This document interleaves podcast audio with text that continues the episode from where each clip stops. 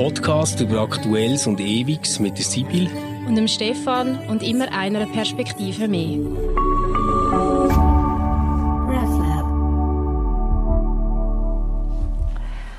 Hallo miteinander und herzlich willkommen zu einer neuen Ausgabe von unserem Podcast Converse. Es ist in zweifacher Hinsicht eine letzte Ausgabe, nämlich es ist die letzte Ausgabe unserer Reihe zu den sieben Todsünden. Wir werden uns heute mit der siebten Todsünde befassen, oder zumindest das, was wir jetzt als siebte noch behandeln.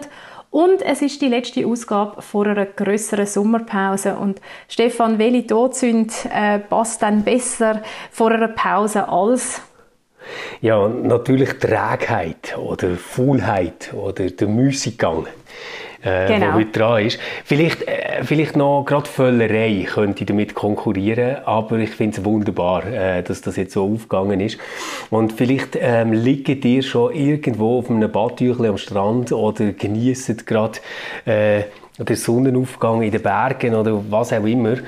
Und da ist doch jetzt äh, schön, sich auch ein bisschen über Trägheit äh, Gedanken zu machen.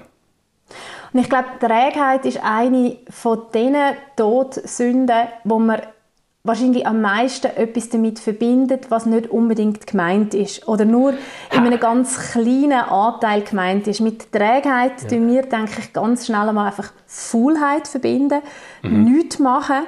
Trägheit, damit ist aber viel, viel, viel mehr gemeint.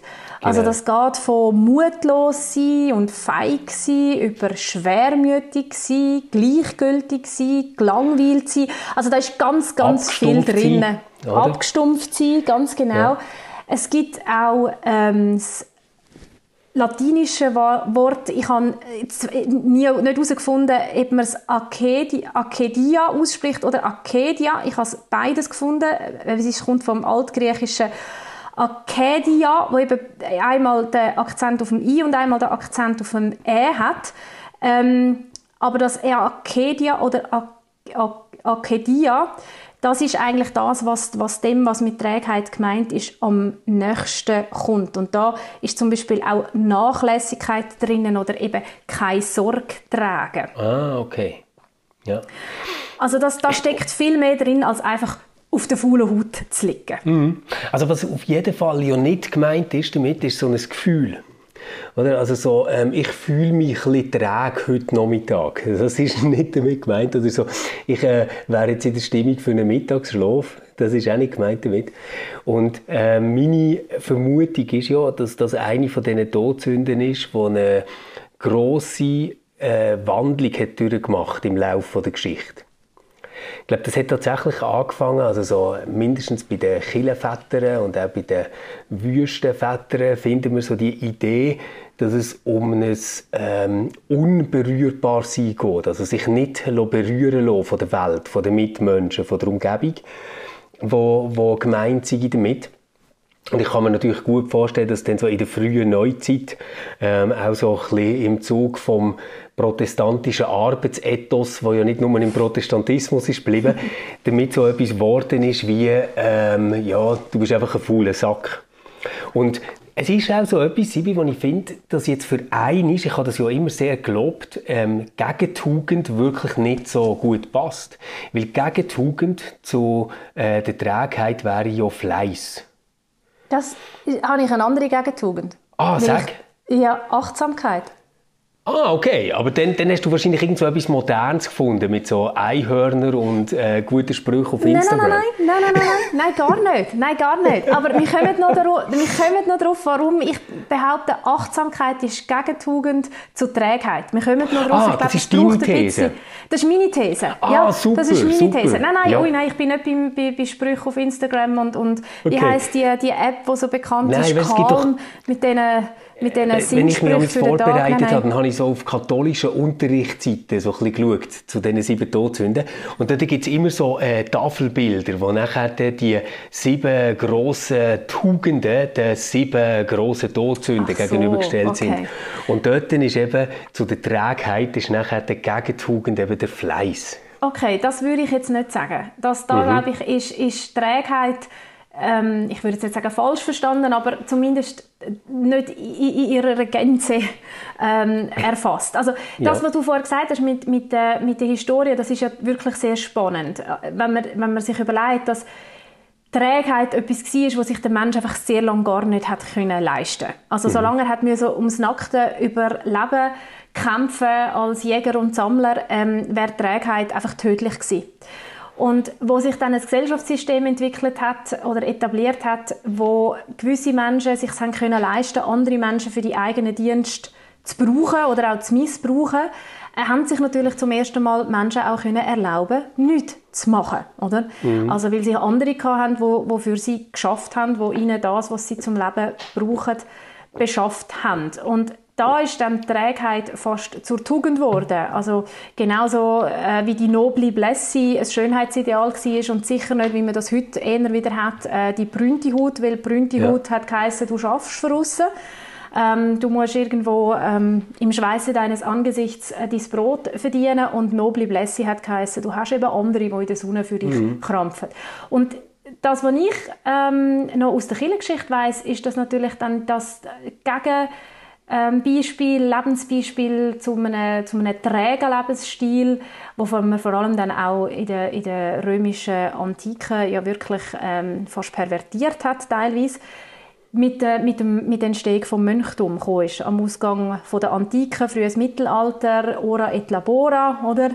Ähm, die Regeln von Benedikt von Nursia, also dass eben zum, zum Schaffen nicht nur in Anführungsstrich Betten gehört und sich der geistigen Tätigkeiten oder geistlichen genau. Tätigkeiten hingeben, sondern dass eben das Labora, also das tätige Schaffen, meistens auch wirklich eben mit den eigenen Händen etwas machen, dazugehört, auch das irgendwo Gottesdienst ist und ähm, auch eine sinnvolle Tagesstruktur gibt. Und der Luther, und du hast es vorher angesprochen, andere Reformatoren haben das natürlich dann ähm, aufgegriffen und haben gesagt, dass ein tätiges Leben ist wichtig, das gehört dazu. Wie gesagt, das ist auch Gottesdienst. Auch der Luther, der betont hat, alle sollen in dem Stand bleiben, wo sie berufen worden sind. Ähm, ja. Und das weitermachen, was sie machen, und auch wenn es eine körperliche Arbeit ist. Und eben aus dem heraus hat sich natürlich dann das protestantische Arbeitsethos entwickelt, wo letztendlich ja auch mitbegründend ist für den Kapitalismus. Wobei dort ist ja schon noch eine, so, also so die Idee von, es gibt einen Stand, wo wir drin berufen sind, oder so, das, das findet sich ja schon im Korintherbrief, also beim, beim Paulus. Das selber hätte wahrscheinlich noch gar nicht gelangt, um so ähm, aus dem Fließ, also aus dem reinen Fließ, jetzt egal auf was er sich bezieht, ähm, äh, eine Tugend zu machen, sondern ich glaube tatsächlich, dass dort ähm, so äh, kalvinistischen Einschlag ganz, ganz prägend war, oder? wo ja die Idee wie war, ich kann mir ähm, meines Heils quasi nicht gewiss sein, äh, aber äh, ob ich quasi in den Himmel komme oder nicht, ich sage es jetzt so ein bisschen vereinfacht, ist sowieso schon in alle Zeit vorbestimmt. Und mein Leben ist nachher dann eigentlich quasi wie das Buch, wo ich das drin ablesen kann. Also so quasi die Früchte von meiner Arbeit, das wäre dann so die moderne Übersetzung gewesen, äh, zeigen, ob ich jetzt zu den glücklichen Welten gehöre oder zu den elend Verworfenen. Und ich habe mir jetzt vorher überlegt, was du hast gesagt hast, dein Vorschlag wäre als Gegentugend ähm, zu der Trägheit, Achtsamkeit zu nehmen, dass du dort wahrscheinlich wieder sehr, sehr nah bist bei dieser antiken Vorstellung ähm, von, von Trägheit. Weil jetzt zum Beispiel gerade so von Jesus, also gut, wir wissen ja nie ganz genau, welche Sprüche wirklich von ihm sind, aber bei Jesus kann man jetzt nicht sagen, dass er so einer ist der die ganz grossen Arbeitsmotivationsreden gehalten hat, oder? also so, dass äh, sorgt euch nicht um morgen, so ist jetzt in einer Agrargesellschaft vielleicht nicht gerade die allerbeste äh, Idee, oder? Das ist vorher von Jäger und Sammler geschwätzt und nachher sind sie ja sesshaft geworden und ab dort kennen wir schon aus den Josefs Novellen, oder? Dass sie irgendwie haben müssen Korn lagern, dass sie also mehr produziert haben, als sie jetzt gerade brauchen. Und dort ist ja Jesus schon Ende so ein bisschen Hippie-Figur gewesen, die so hat gefunden, nein, nein, jeden Tag bringt wieder sein Ding. Hat sie ja bis ins Unser Vater geschafft mit unser tägliches Brot gib uns heute. Also nicht quasi irgendein Vorrat, wo wir neu mehr haben, sondern so ändern ein bisschen von der Hand ins Maul.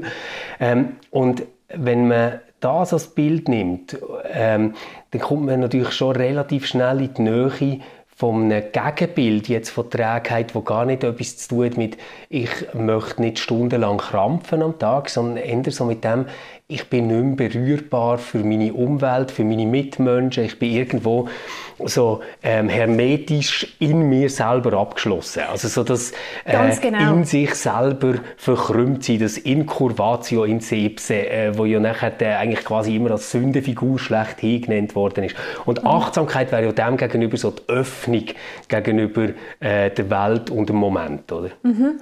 Und ich glaube, das steckt eben auch drin, dass in, dem, in dieser Trägheit auch die Sorglosigkeit, und das ist ja etwas, was wir zuerst einmal positiv assoziieren würden. Also wer sorglos ist, ja eben, der hat ein, ein, ein Leben, wo, wo Sorgen ähm, nicht bestimmend sind. Aber es mhm. geht dort nicht um eine Sorglosigkeit, die so einfach ein befreites Gefühl in einem auslöst, sondern tatsächlich, dass man sich nicht mehr sorgt, um seine Umwelt, aber unter Umständen auch um sich selber. Also es steckt schon auch beides drin.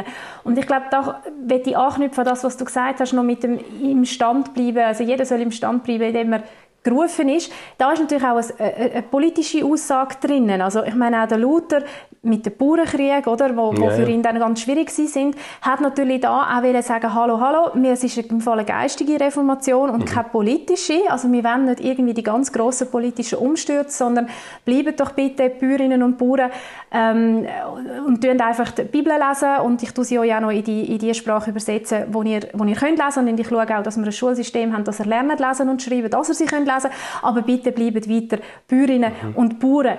Und da drinnen steckt eben auch etwas, was in dieser Trägheit kann sein kann, nämlich ich ich akzeptiere das, was ist an Ungerechtigkeit, weil das System, mhm. das, mhm. das, wo zumindest im Mittelalter, bitte, wir reden jetzt nicht, oder in der frühen Neuzeit, wir reden nicht von heute, sind einfach Bäuerinnen und Bauern die gewesen, die sehr benachteiligt sind, strukturell benachteiligt, ja. also ja. benachteiligt vom Gesellschaftssystem, von dem feudalen System, das geherrscht hat. Und dort zu sagen, ja, eben bleiben in dem Stand, wo sie berufen worden sind, das ist eigentlich eine Art von Trägheit, eine Art von akzeptieren, ähm, wie halt nun mal die Gegebenheiten sind, auch wenn sie unrecht sind. Und auch das steckt drinnen in, in dieser Trägheit, das nicht zu machen. Und auch da, finde ich, ist Gegentugend Achtsamkeit in dem Sinne jetzt weniger Sinnsprüche und bitte tun drei Minuten tief ein- und ausschnaufen, sondern sei achtsam gegenüber den Strukturen, die herrschen, oder? Und schau ja. an dort, wo eben Menschen strukturell benachteiligt werden. Also auch das, finde ich, steckt in dieser Trägheit drinnen. Und dann sind wir eben auch bei, einer, bei der politischen Dimension, wo, wo in dieser, mit dieser Todsünde verbunden ist. Ja, voll. Und ich glaube, so eine der grössten Trägheitsfallen, die das Christentum selber hat, ist so die äh, große Fokussierung auf ein anderes Leben nach dem Leben, ein Jenseits, ein Leben nach dem Tod. Das ist sowieso faszinierend, dass das so etwas ist, wo jetzt eigentlich in den Evangelien eine mega kleine Rolle spielt. Genau. Wo wahrscheinlich jetzt Jesus nicht einmal irgendwie hätte können zehn Minuten ernsthaft darüber reden, weil es ihn einfach gar nicht so packt hat, das Thema. Genau. Ähm, hat irgendwie darüber auch wirklich nicht viel gewusst. Das sagt er auch an einer Stelle, dass er eigentlich auch nicht so genau weiß, wie das ist. Äh, dort, dort schaue ich dann jemand anders. Ähm, sondern er ist ja völlig angetrieben von dieser Idee vom Reich Gottes da werden. Also, und, und ich glaube, insofern ist eigentlich etwas ganz, ganz Absurdes passiert. Die Reich Gottes Idee hat man relativ schnell schon aufgegeben. Also Sklaven bleiben Sklaven, ähm, Prostituierte bleiben Prostituierte. Also es ist im Prinzip ähm, alles total gesellschaftsstabilisierend gewesen. Ähm, auch, auch wenn heute Kirchengeschichtler immer wieder gerne hervorheben, dass das Christentum schon eine große Revolution hat gebracht, was Frauen und so das stimmt schon. Aber es ist jetzt nicht etwas gewesen, was als gesellschaftliche Revolution zuerst mal auftreten ist. Ähm, und ähm, aus dem heraus haben wir nachher eine geschichtliche Entwicklung gehabt, wo im Prinzip das ganze Motivations- und Hoffnungsmoment vom Reich Gottes, das in dieser Welt sollte passieren, irgendwie auf somewhere else verlagert mhm. hat, nämlich irgendein genau. Himmel oder mhm. whatever. Mhm. Und ähm, was passiert ist, ist, dass an die Stelle vom Reich Gottes ein System treten ist, wo aus einer totalen Eigenlogik einfach Fleiss etwas Höchst geworden ist. Also so das, was der Weber nachher mit dem Kapitalismus beschreibt, was gar nicht darum geht, dass du etwas produzierst, weil du das brauchst oder jemand anderes das brauchst, sondern wo Produzieren und Schaffen zu einem reinen Selbstzweck wird. Oder? Mhm. Und, und dort ist wirklich etwas äh, Verrücktes passiert in unserer äh, geschichtlichen Entwicklung. Also ich, ich würde das alles unterschreiben und würde es noch ergänzen durch das. Oder? Wir haben wir haben, das, wir, haben uns wir haben akzeptiert, dass wir nun halt, halt die Strukturen haben, die da sind. Wir haben damit auch alle Ungerechtigkeit, die in dem kapitalistische System zum Beispiel einfach drin ist, haben wir akzeptiert und wir haben den Menschen noch perfiderweise immer wieder suggeriert, du musst nur genug fleissig sein, dann mhm. schaffst es du auch zu denen, die Erfolg haben, oder? Was nicht stimmt, genau. was einfach absolut nicht stimmt. Du kannst strukturell so benachteiligt sein, du kannst aufgrund von dem, wie du aufwachst, äh, was du für eine Hautfarbe hast, whatever, you name it, ähm, kannst du so benachteiligt sein, dass mit ganz viel Fleiß du es schlichtweg nie schaffst, mhm. zu zumindest in dem Maß finanzieller Erfolg kommen, wie das dir äh, suggeriert wird im berühmten Satz, jeder ist seines Glückes Schmied, oder? Das ist ja. einfach nicht wahr. Und das würde ich auch sagen. Wir haben das, was, wir haben die radikale Botschaft von Jesus ins Jenseits verlagert, weil sie schlichtweg uns zu anstrengend ist, da wirklich ähm, zur Umsetzung zu bringen, weil sie nämlich von uns würde erfordern, dass wir ganz vieles von, vieles von unseren Privilegien abgeben, dass wir wirklich eine Revolution hätten in vielerlei Hinsicht. Und da ist der Mensch seit anhin immer zu bequem gewesen und hat gedacht, nein, nein, nein, nein, nein, das ist dann alles mal jenseitig und das ist nur jenseitig gemeint, was nicht stimmt. Und das ist auch etwas, was mich immer wieder beelendet, wenn man mit Leuten über, ich muss jetzt ganz weit fassen, Religion redet, oder? Mhm. Da kommt im Fall so schnell, ah, oh, weisst, ich glaube nicht an ein Leben nach dem Tod. Da denke ich ja. immer, ja, also es ist jetzt auch nicht unbedingt die Hauptfrage der Religionen, sondern genau. es geht darum, wie lebe ich angesichts ja. der Gewissheit vom Tod? Wie lebe ich mhm. damit, dass ich eben nur eine beschränkte ähm, Zeit auf dieser Welt zu gut habe. Aber es ist genau das, auch die biblischen Texte, wie du es vorher gesagt hast, auch die Evangelien, es geht doch dort nicht ums Leben nach dem Tod, es geht ums Leben vor dem Tod und wie wir das ja. möglichst lebensstiftend, wie sagt man dem, lebenswürdig gestaltet, um das geht. Mhm. Und ich, ich, glaube eben auch dort drinnen ist Trägheit wirklich äh, das richtige Wort. Also so das nicht mehr sich mitreißen oder bewegen äh, an dieser Gerechtigkeit oder wenn man es anders sagen an dem Reich Gottes mitschaffen und mitzuwirken, sondern sich irgendwo so gesettelt zu haben, ähm, in so einer bürgerlichen Wohlfühloase, oder? Mhm, und, ganz genau. Und, äh, genau die sind ja aber nicht die, die unter dem Verdacht stehen, faul zu sein. Also so äh, der gut bürgerliche obere Mittelstand, der muss ich ja nie sagen, die sind eigentlich recht faule Säcke. Aber höchstwahrscheinlich wäre im, im Ursprungssinn, wie die Todsünde gemeint ist, wahrscheinlich eher die Haltung äh, ja, bezeichnet. Also jetzt jemand, der resigniert und sagt, shit, ich habe ja die Möglichkeiten gar nicht in diesem Leben noch etwas zu machen, ich gebe auf. Also nicht Resignation.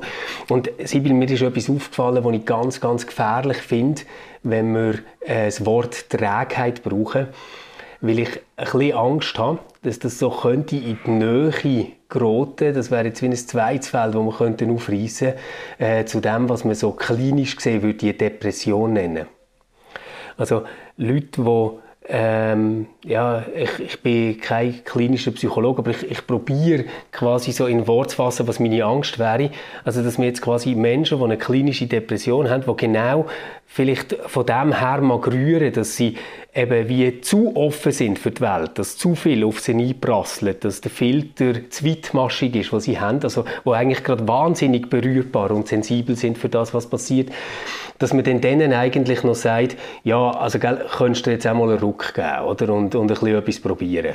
Also gang doch jetzt einfach mal zehn Minuten joggen, du, du siehst dann, es wird wirklich besser, weißt du? Also, es gibt doch das immer, so die wahnsinnig gut gemeinten Rotschläge von, ähm, ja, ja, äh, ich bin manchmal auch schon traurig gewesen, aber äh, dann bin ich ein ins Gym und nachher ist es besser gewesen. Weißt du, oder irgendwie so, oder? Mhm.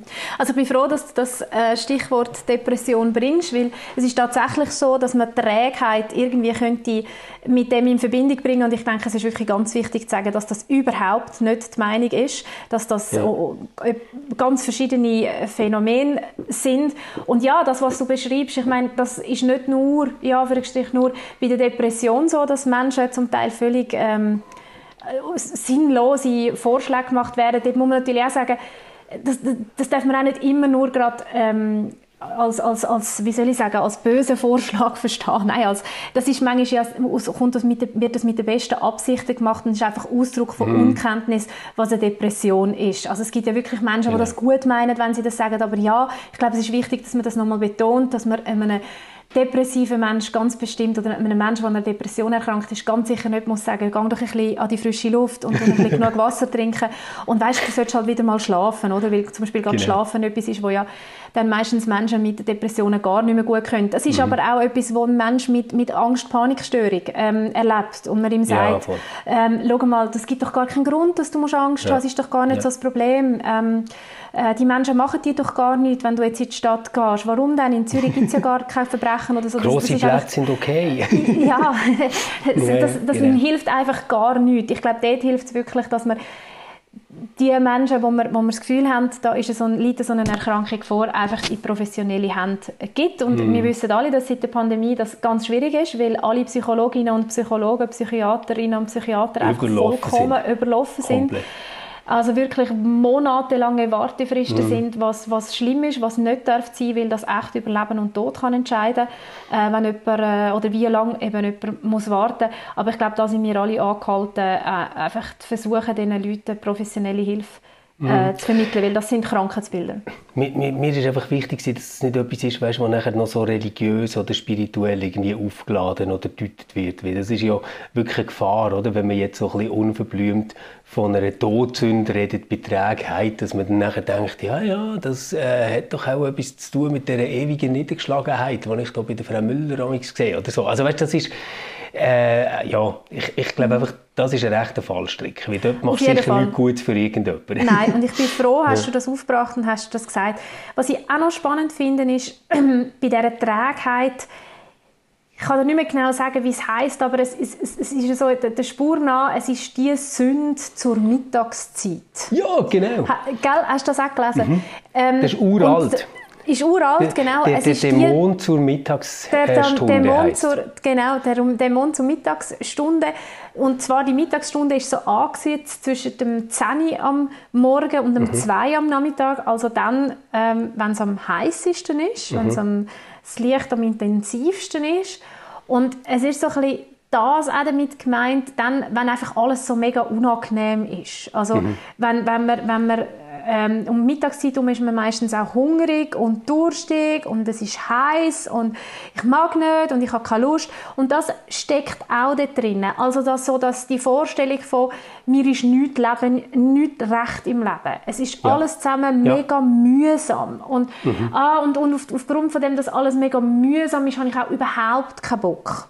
Ja. Und ich glaube, auch da drin ist eben, oder auch wenn man die Trägheit so versteht, ist ein Stück weit Achtsamkeit gegen Tugend. Nämlich achtsam zu sein auch gegenüber dem, was gut ist. Also wir mm. haben ja teilweise, Stimmt. das ist auch ein bisschen abhängig von der Persönlichkeit oder auch von der konkreten Lebenssituation, aber so ein bisschen Tendenz, das Glas halb leer sehen und uns dort, oder zumindest uns dort darauf zu, äh, zu fokussieren, wo das Zeug eben nicht funktioniert, wo das mm. Zeug mühsam ist. Und verstehe mich richtig, das soll man auch machen. Das haben wir jetzt gerade vorher auch gesagt, dass in der Achtsamkeit auch drinsteckt, ich muss eben dort anschauen, wo es tatsächlich nicht gut ist.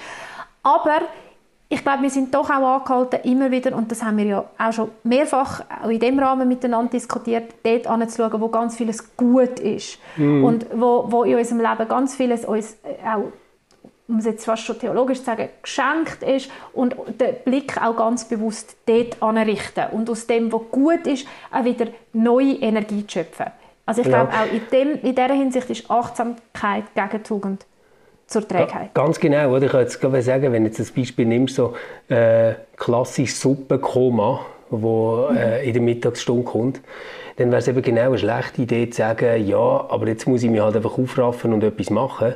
Sondern man merkt, dass gerade Länder, die relativ lang heiße Phasen haben und nicht nur ein paar Sommerwochen, äh, längstens so etwas kulturell äh, eingeplant haben wie eine Mittagsruhe.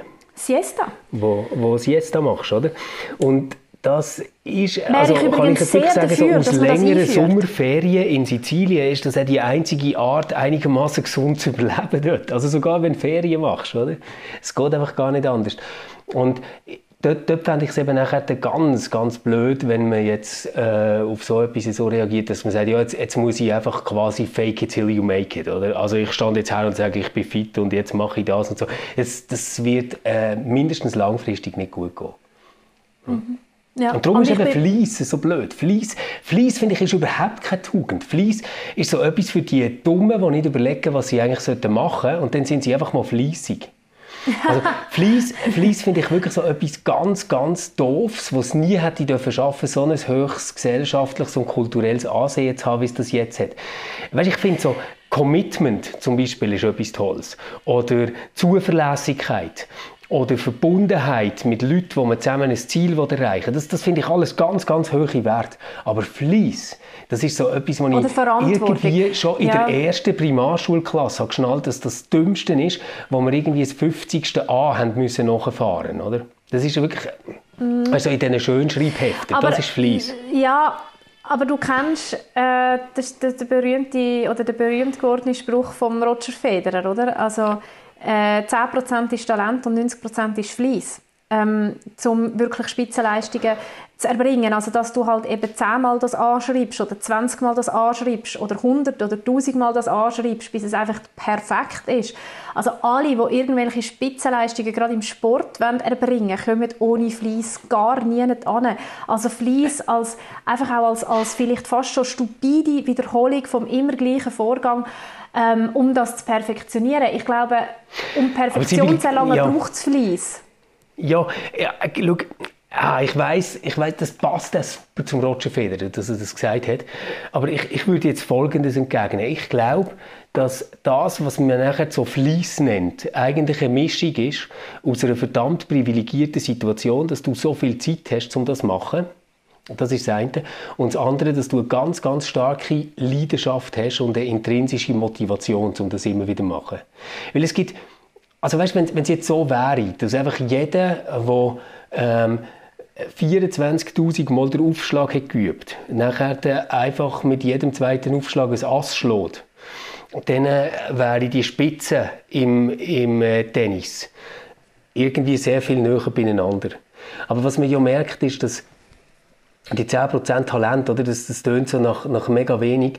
Aber das ist ja genau der Unterschied, ob du nachher de, ähm, davon kannst leben oder ob du nicht davon kannst leben. Das sind ja nachher genau die 10%.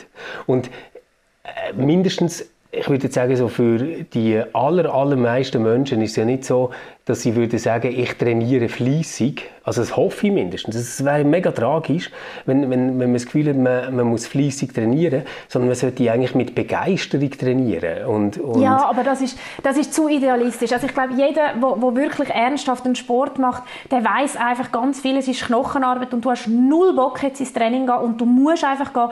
Und letztendlich trennt das tatsächlich in einer gewissen Art und Weise die Spreu vom Weizen. Die, die halt die Beharrlichkeit haben und trainieren und trainieren und trainieren, äh, mehr als andere auch trainieren, die sind teilweise erfolgreicher als, als eben dann andere, die weniger trainieren. Klar, ich gebe dir recht, es braucht sicher ein, ein, ein Talent, aber wie viel Fleiss und wie viel Talent äh, der Anteil ist, der nachher zum Erfolg führt, ähm, da, das weiß ich nicht. Ich habe übrigens Fleiss, ich tue das nicht so negativ ähm, konnotieren wie ich du. Ich, ich, ich, ich finde, Fleiss ist doch auch irgendwie die ernsthafte Beschäftigung mit etwas. Also fleissig an etwas dran sein, beflissen sein, ähm, da, da, da, steckt doch auch, glaube ich, etwas drin, wo du auch würdest sagen, das ist positiv. Also sich wirklich ganz das wäre aber ernsthaft... Leidenschaft für mich.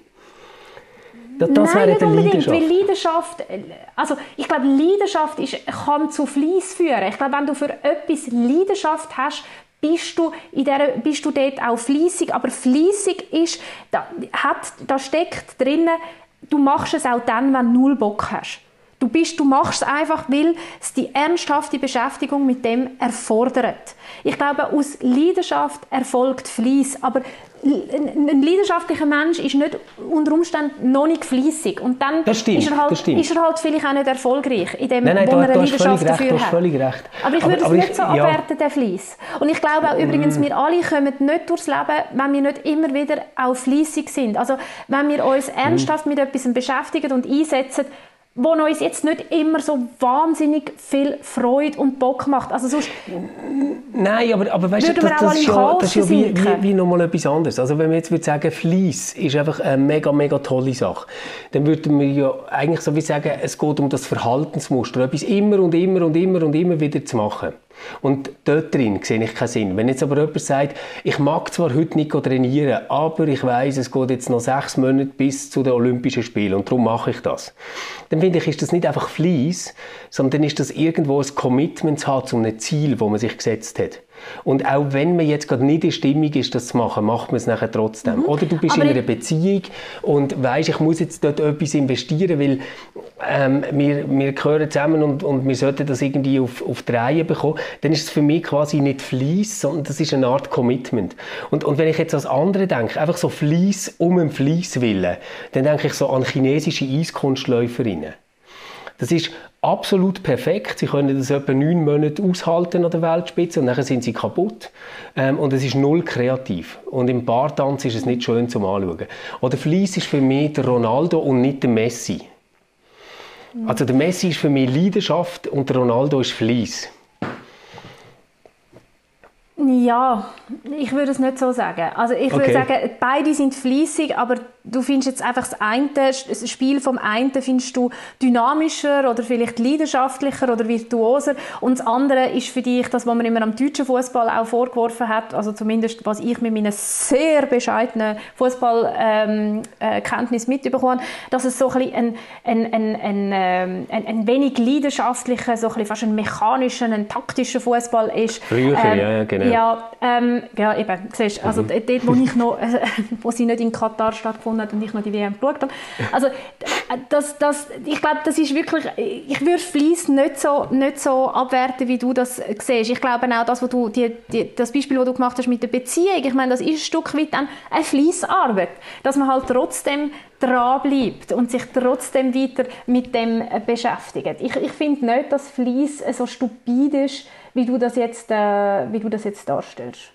Okay, also ich lasse das jetzt einfach mal so stehen, mit Blick auf die Uhr, weil äh, jetzt sind wir ja doch eine halbe Stunde lang ganz fließig und zum Teil sogar leidenschaftlich gesehen und äh, haben uns dem Thema von der Trägheit äh, gewidmet. Sibyl, vielleicht Abschlussfrage, Trägheit heute noch äh, Todsünde und wenn ja, inwiefern? Als, als, äh, als gegen Sünde, sagt man dem, zur Tugend Achtsamkeit. Okay. Mhm. in, in, verschiedener Hinsicht. Also dann, wenn ich unachtsam durchs Leben gehe, wenn mir die Sachen egal sind, mhm. ähm, wenn ich auch dem Leben gegenüber und, und meiner Lebenskraft gegenüber unachtsam bin und die auch nicht entsprechend einsetze, sondern mich da tatsächlich irgendwo in so eine Trägheit verfangen lasse, ähm, dann glaube ich, dann ist das insofern Sünde, als dass das wirklich ähm, fürs Leben in verschiedener Hinsicht nicht förderlich ist, fürs eigene nicht und auch nicht für das um einen um, um einen herum. Und du? Was würdest ja, du sagen? Ich würde immer noch sagen, es ist eine Sünde und zwar genauso in dem, dass ich nicht offen bin für das, was um mich herum geht. Ähm, dass ich nicht sehe, was für Chancen das Leben bietet. Ähm, aber ich würde es ganz, ganz fest abgrenzen gegenüber allem, was irgendwie psychische Erkrankungen sind. Und ich würde es ganz fest von allem abgrenzen wollen, wo was äh, nicht Fleiss ist. Also ich wünsche dir, Stefan, von Herzen einen Sommer, wo du überhaupt nicht fleissig sein musst. Ja, das sondern, werde ich machen. wo du deine Leidenschaften kannst frönen und Aha. als das, was du erlebst, eben nicht als Fleissarbeit erlebst, sondern im positivsten Sinn als Müßiggang. Ich äh, freue mich sehr, wenn wir uns nach der Sommerpause wiedersehen. Wann das genau ist, das wissen wir noch nicht. Dass wir uns äh, wieder sehen, respektive hören, ähm, das wissen wir. Es wird wahrscheinlich irgendwann Mitte, Ende August sein. Bis genau. dahin wünschen wir euch eine wunderbare Sommerzeit. Genießt es. Ciao zusammen. Tschüss miteinander.